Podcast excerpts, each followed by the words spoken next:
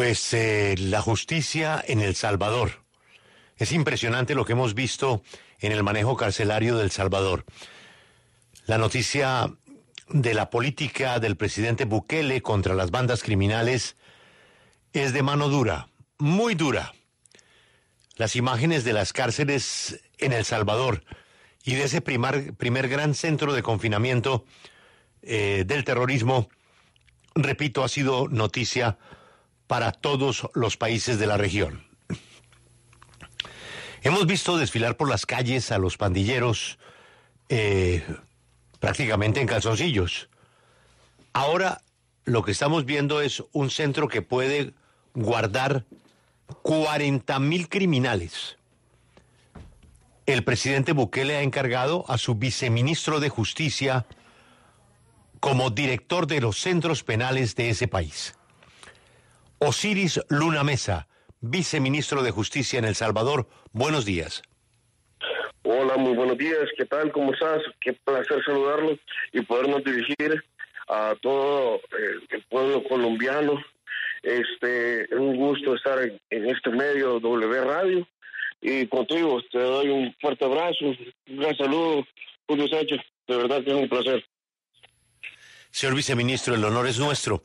Mire, viceministro, le hablo desde un país que tiene eh, un territorio un poco más grande que El Salvador y que tiene una población carcelaria más grande que El Salvador y que tiene un inventario de delincuentes más grandes que los del Salvador.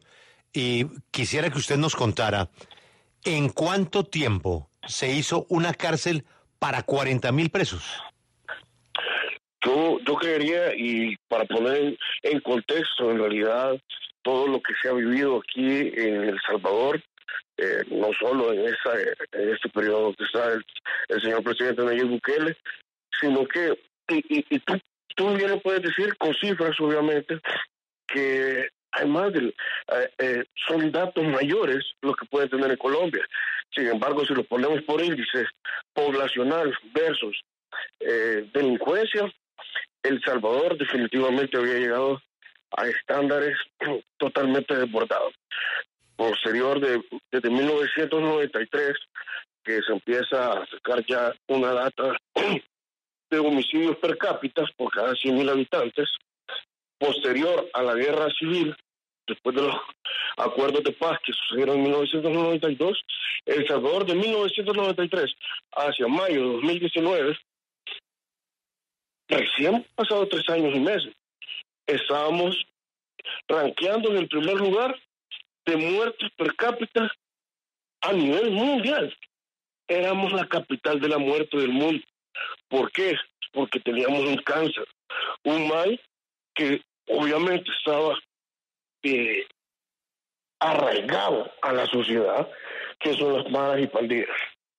Definitivamente te puedo mencionar que las malas y pandillas eran dentro de catalogados dentro de los grupos obviamente debe ser a la par de mafias, las mafias sicilianas, a la par de todos estos grupos que estaban generando tanto luto y dolor al pueblo salvadoreño. Por más de 30 años, nosotros en un país pequeño teníamos a diario 20, 30 homicidios, días de semana que superaban los 60 homicidios, con una población de 100 millones de salvadoreños per cápita teníamos 60 homicidios por cada 100.000 habitantes. Estábamos en el primer lugar a nivel mundial. Era insostenible. La población había perdido ya la esperanza acá que se pudiera hacer algo. Y desde la entrada del gobierno del presidente Nayib Bukele y que se estableció el plan control territorial en sus diferentes etapas y fases que conlleva, Hoy nos encontramos en la etapa de la, de la eh, extracción que estamos yendo y cercamos grandes centros poblacionales como municipios completos para extraer hasta el último pandillero en base a nuestros registros. Y hoy te puedo mencionar, ya después de que controlamos el primer año, teníamos que controlar las cárceles. Y es el tema importante que estamos hablando ahorita. Nosotros antes de controlar las calles teníamos que controlar nuestras cárceles. No se podía hacer al revés, definitivamente. Teníamos que, el Estado tenía que tener control, orden y disciplina dentro de los centros penitenciarios. Y eso no lo soltamos desde el 20 de junio, a escasos 20 días de que había asumido el señor presidente Daniel Bukele, empezamos a destruir y desbaratar todas esas mafias que existían dentro de cada uno de los centros penitenciarios del Salvador. Un mal insostenible, que lo controlamos y eran sus centros de operaciones. evitamos que saliera una sola orden desde los centros penitenciarios porque de ahí se planificaba todo hacia el exterior. Y eso fue un golpe rotundo que empezó a dar el señor presidente Nayib Bukele, que te puedo decir, a tres años, casi eh, en junio cumple su cuarto año, ya como mandatario de El Salvador, y este, este 2023 tenemos 42 días sin homicidios en estos dos meses. Pero, pero 42 días sin homicidios, increíblemente. volvamos a la pregunta inicial. ¿En cuánto tiempo usted construyó esta cárcel? La cárcel se construyó en, en menos de un año, en ocho meses prácticamente. El Ministerio de Obras Públicas empezó eh, y la Dirección General de Centros Penales empezamos a trabajar en conjunto para eh, elaborar la cárcel. Definitivamente ha sido diseñada totalmente por técnicos y especialistas salvadoreños y podemos mencionar que es una cárcel, es la más grande de América Latina definitivamente, va a albergar a 40 mil pandilleros, terroristas de los altos grados dentro de, de estos grupos, como rafleros nacionales, rafleros históricos, que son los que crearon prácticamente estas maras y pandillas en El Salvador, que vinieron, recordemos que es un mal que se creó en Estados Unidos, y a raíz de las deportaciones vinieron a El Salvador y gobiernos anteriores, eh, por tener muy escaso, obviamente, las oportunidades eh, dentro de cada uno de los estratos sociales, encontró eh, terreno fértil las pandillas para ir proliferándose.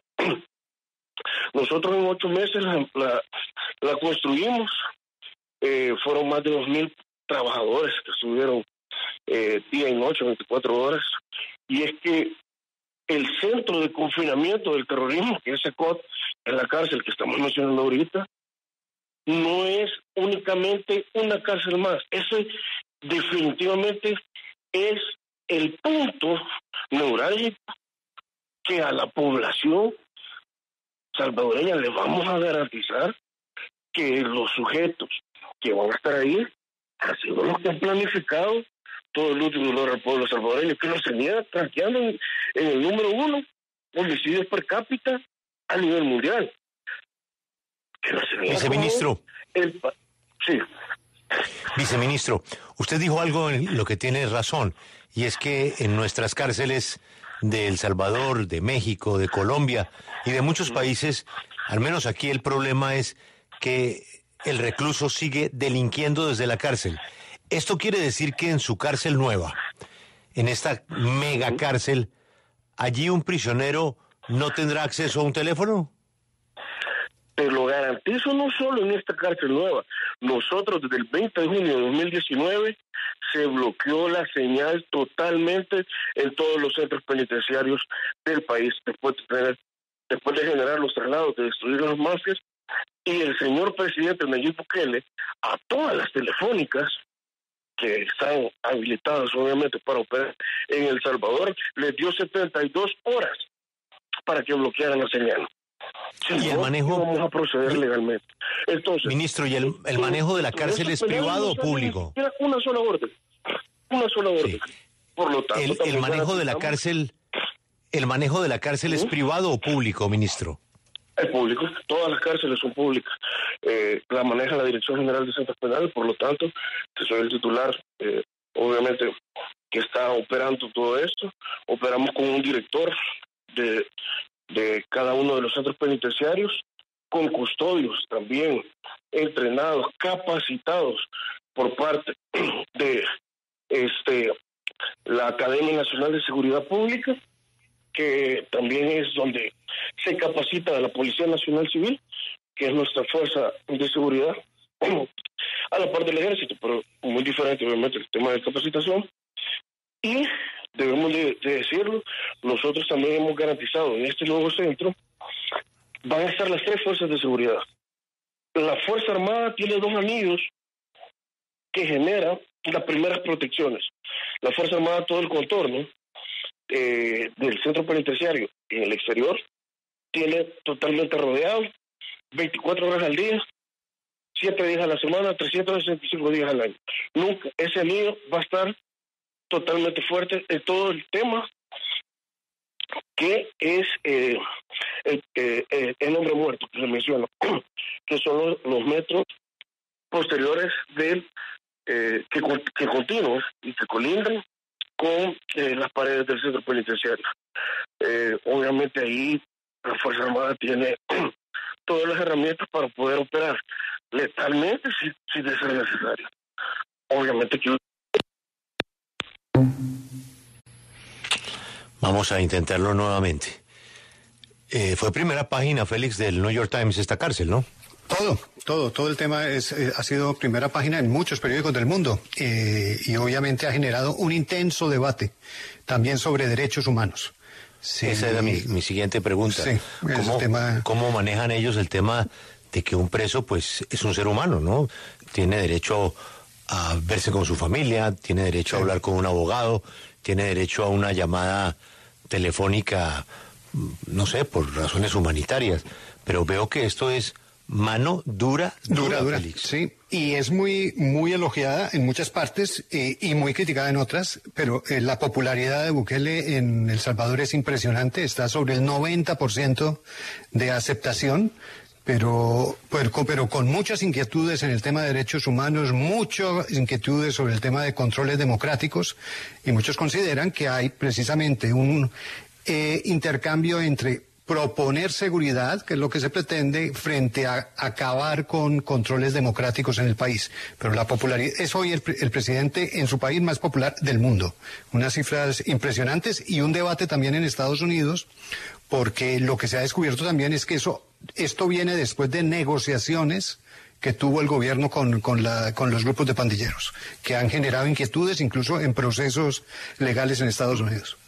Muchos de los pandilleros pues hacían parte de las personas que hacen tránsito por El Salvador, llegando hacia el norte para cruzar la frontera y deciden quedarse delinquiendo en El Salvador hasta llegar a las cifras impresionantes de asesinatos y de crimen toma esta decisión el presidente Bukele y se abre el debate ahora con esta cárcel.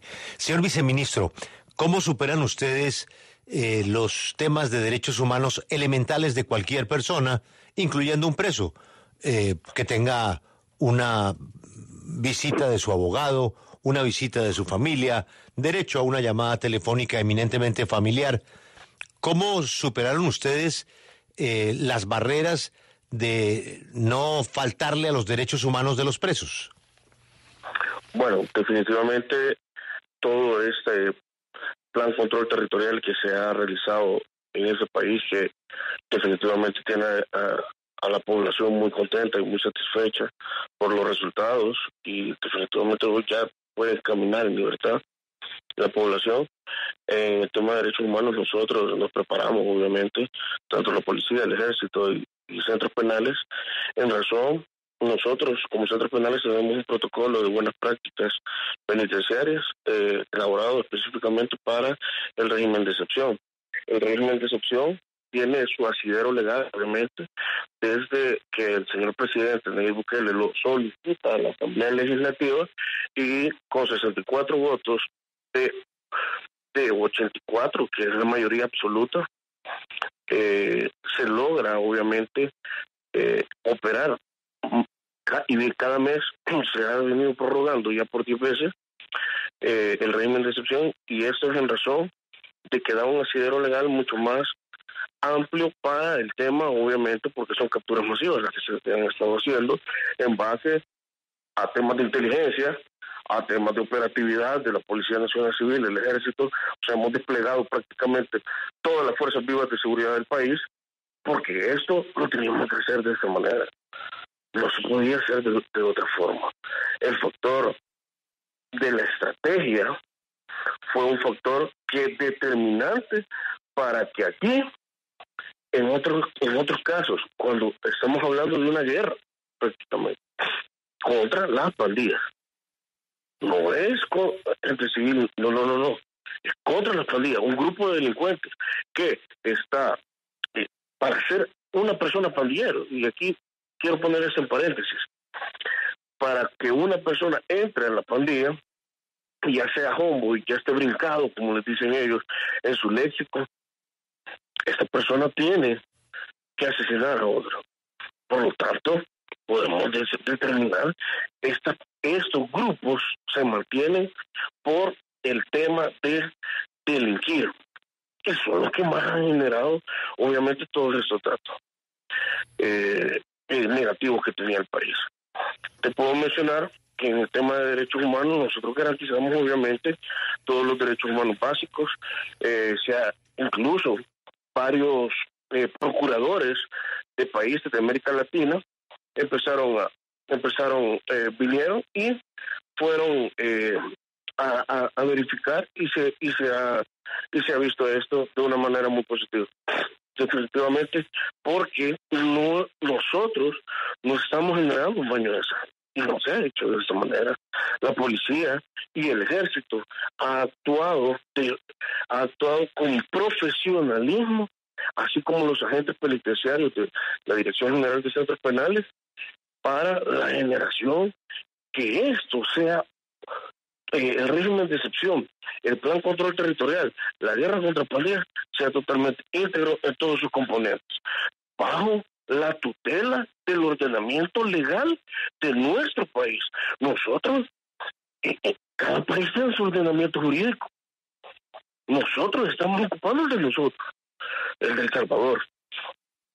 Cada país puede tener definitivamente y modificar las leyes en base a su mismo ordenamiento jurídico.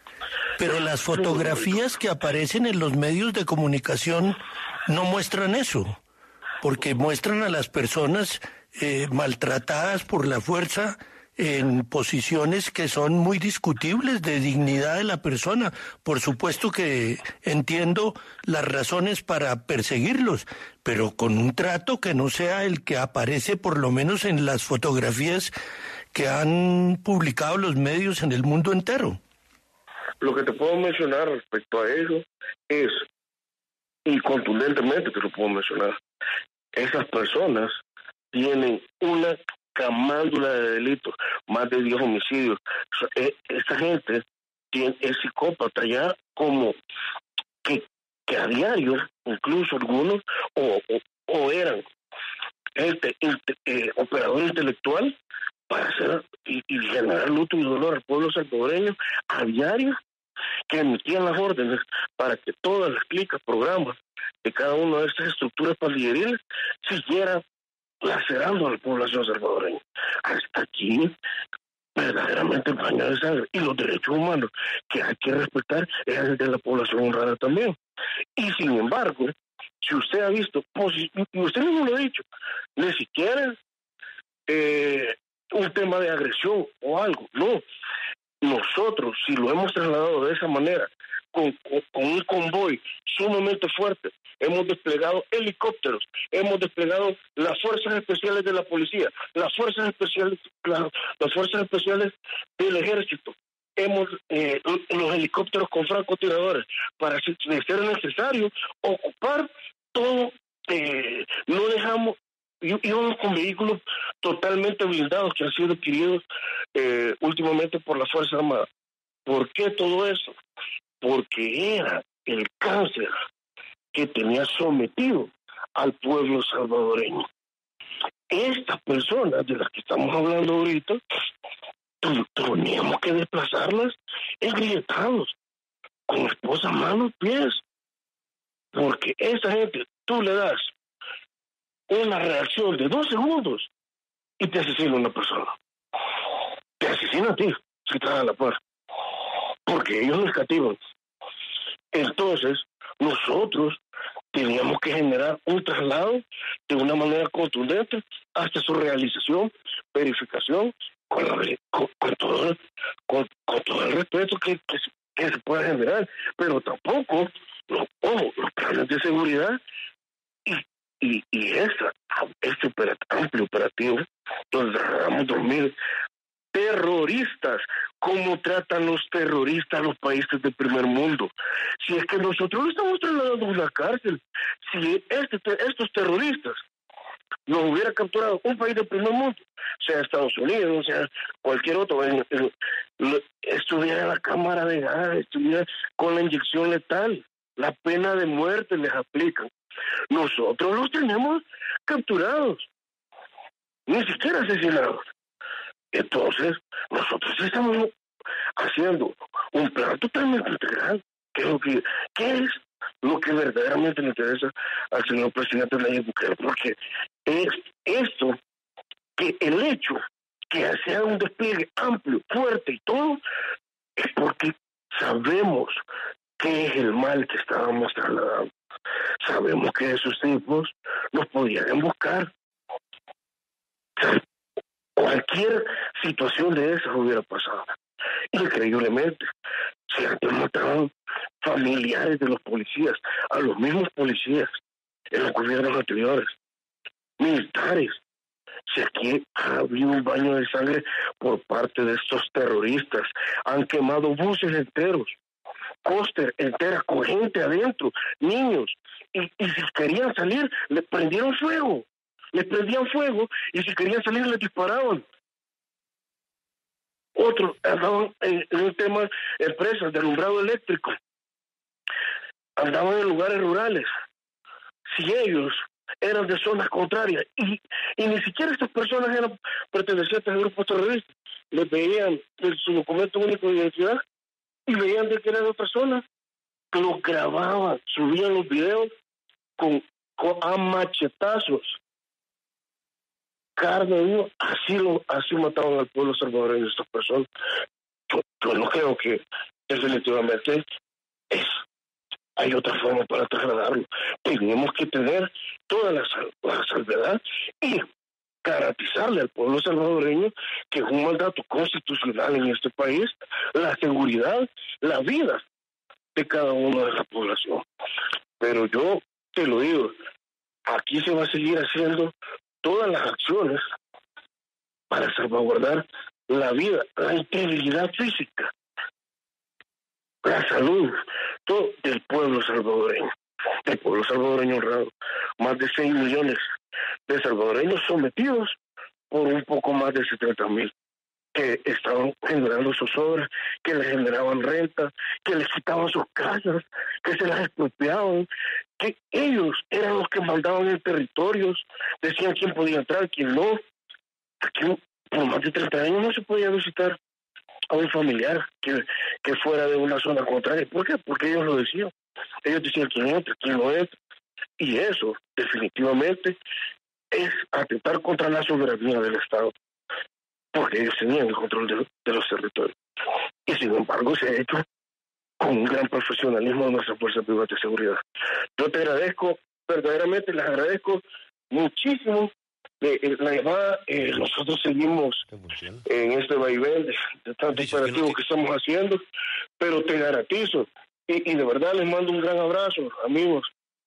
Nosotros vamos a hacer todo para que la población honrada siga siga trabajando a diario, que el mínimo, que aunque sea esa, esa familia que gane el mínimo y que se trabaja, se levanta todos los días a las 4 de la mañana para ir y, llevar los frijoles a la casa, las tortillas, lo, poco para su familia, que esa gente no la no, no la maten en el camino a su casa, que esa gente llegue con su que con su quincena a su hogar sin que lo hayan asaltado y todo.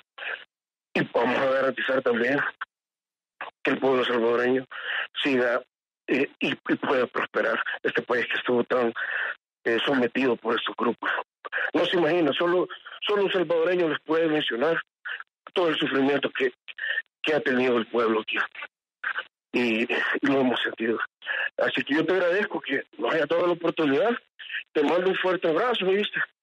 Y eh, sepan que aquí estamos, tienen amigos aquí, estamos trabajando con todos para, para que los pueblos sigan adelante.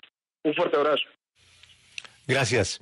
Él es el viceministro de Justicia y director de todos los centros penales del Salvador, Osiris Luna Mesa.